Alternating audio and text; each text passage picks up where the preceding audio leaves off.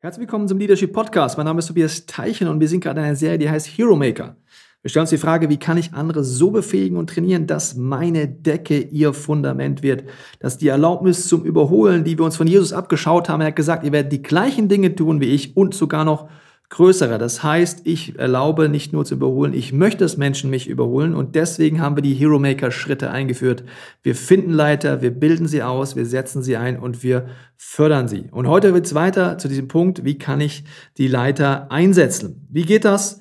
Ich mache es am Beispiel unserer Kirche, du kannst auf dich übertragen, auf dein Setting übertragen und warum braucht es überhaupt so einen Einsetzungsmoment?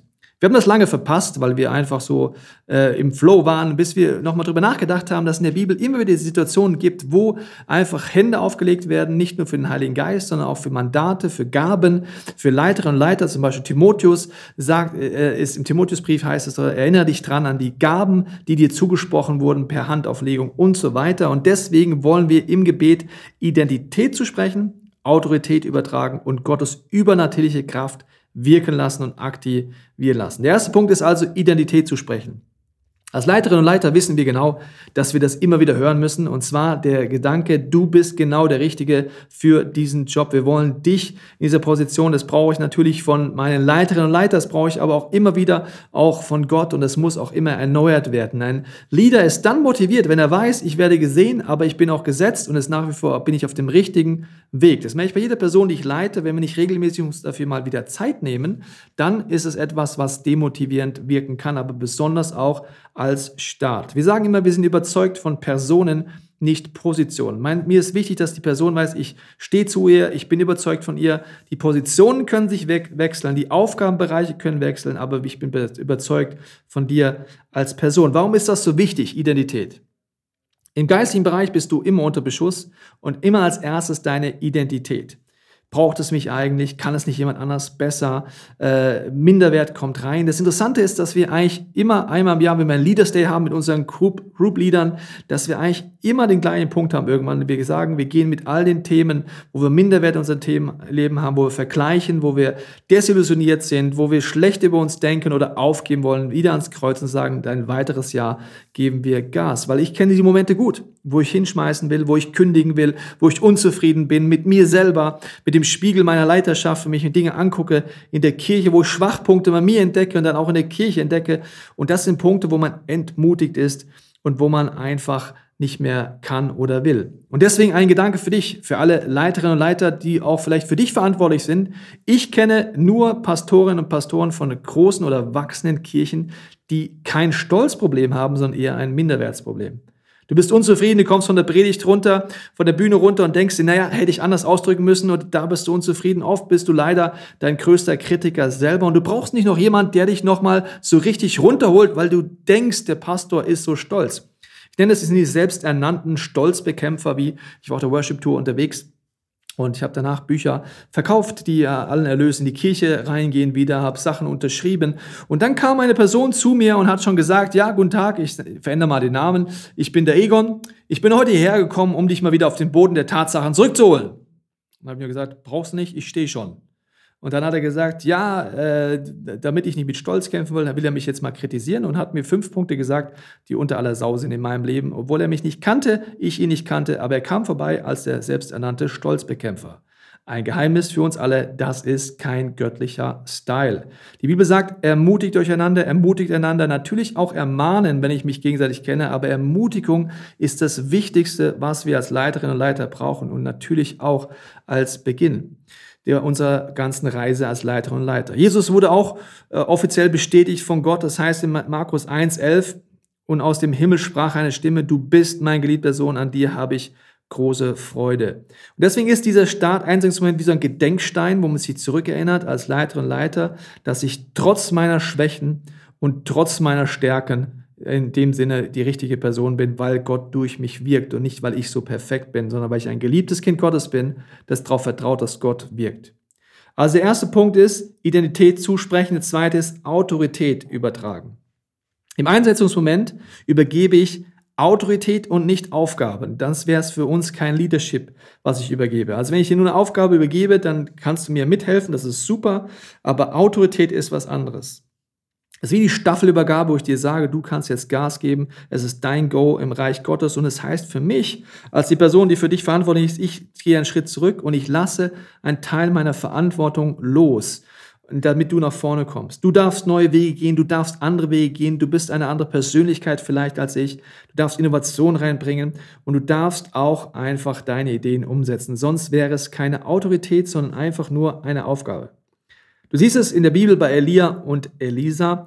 Elia, der in der Symbolik seinen Mantel übergibt an seinen Nachwuchspropheten in dem Sinne und der dann daraufhin diese Salbung auch bekommt und erst die gleichen Wunder tut wie Elia und später sogar noch abgefahrener, größere. Kannst mal in 2. König nachlesen. Da heißt unter anderem, der Geist Elias ruhte auf Elisa. Das heißt, Autorität wurde weitergegeben. Und das wollen wir im Einsetzungsmoment machen. Das ist ein geistliches Prinzip.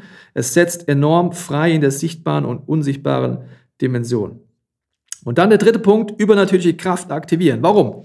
Wenn wir leiten im Sinne von Jesus, dass andere das Gleiche tun wie wir und uns überholen sollen, dann heißt es, dass wir Leute leiten, die Dinge besser können, größere Dinge tun können und die auch begabter sind als wir. Und da brauche ich definitiv eine göttliche äh, Einstellung dahinter. Und wir brauchen vor allem die göttliche Kraft, weil Gott befähigt uns, weil er uns berufen hat. Und das heißt, ich kann es nicht aus meiner Kraft machen. Wir sagen immer, große Träume und Visionen heißen, dass du besonders demütig bist. Warum?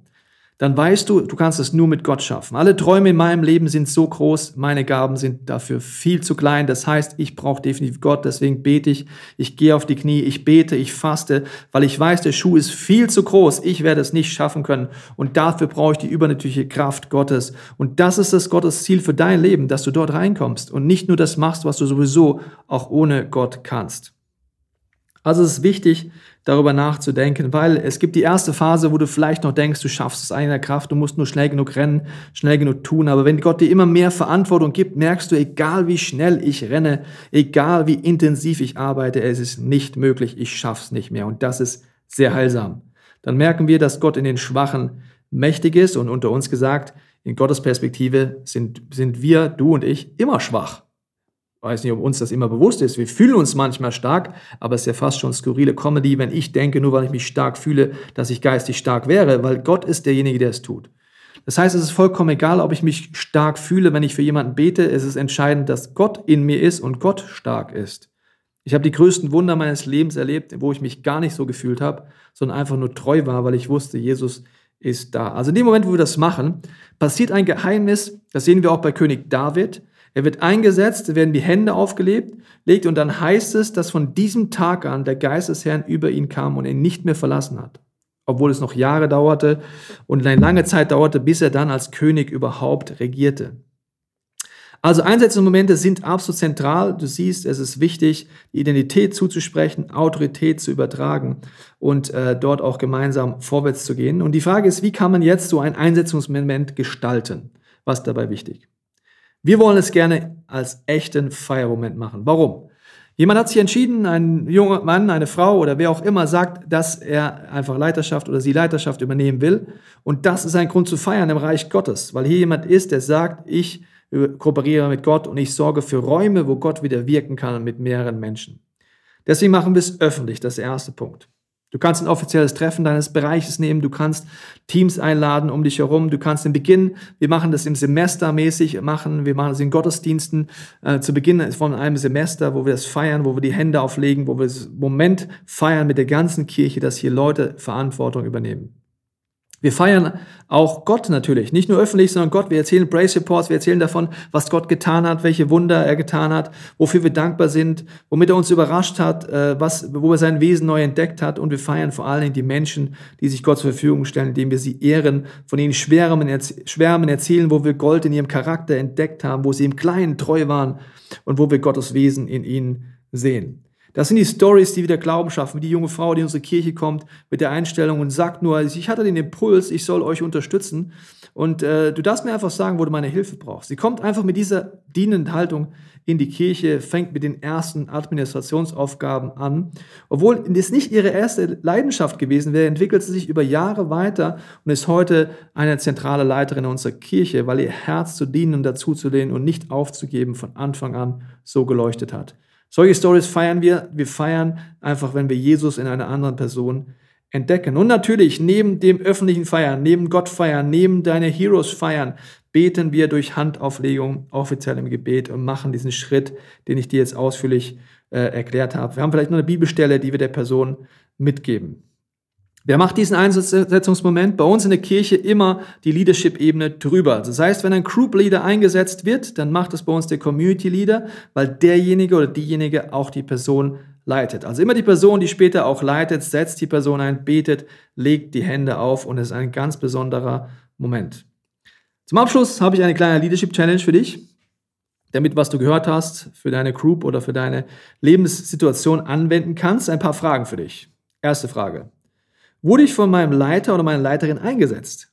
Wenn nein, wann wirst du mit ihm oder ihr reden, um deinen Einsetzungsmoment zu besprechen? Frage 2. Wie willst du künftig sicherstellen, dass ihr in eurem Bereich, in eurer Abteilung, in eurer Kirche Leiter für ihre Aufgabe einsetzt, Hände auflegt und entsprechend freisetzt, mit Autorität Gottes durchzustarten?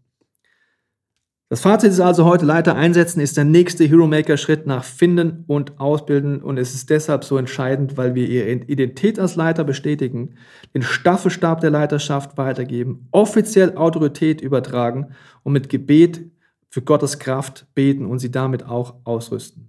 Ich freue mich schon aufs nächste Mal, wenn wir den vierten Schritt uns angucken, den vierten Hero Maker Schritt, wie wir Leiterinnen und Leiter fördern können.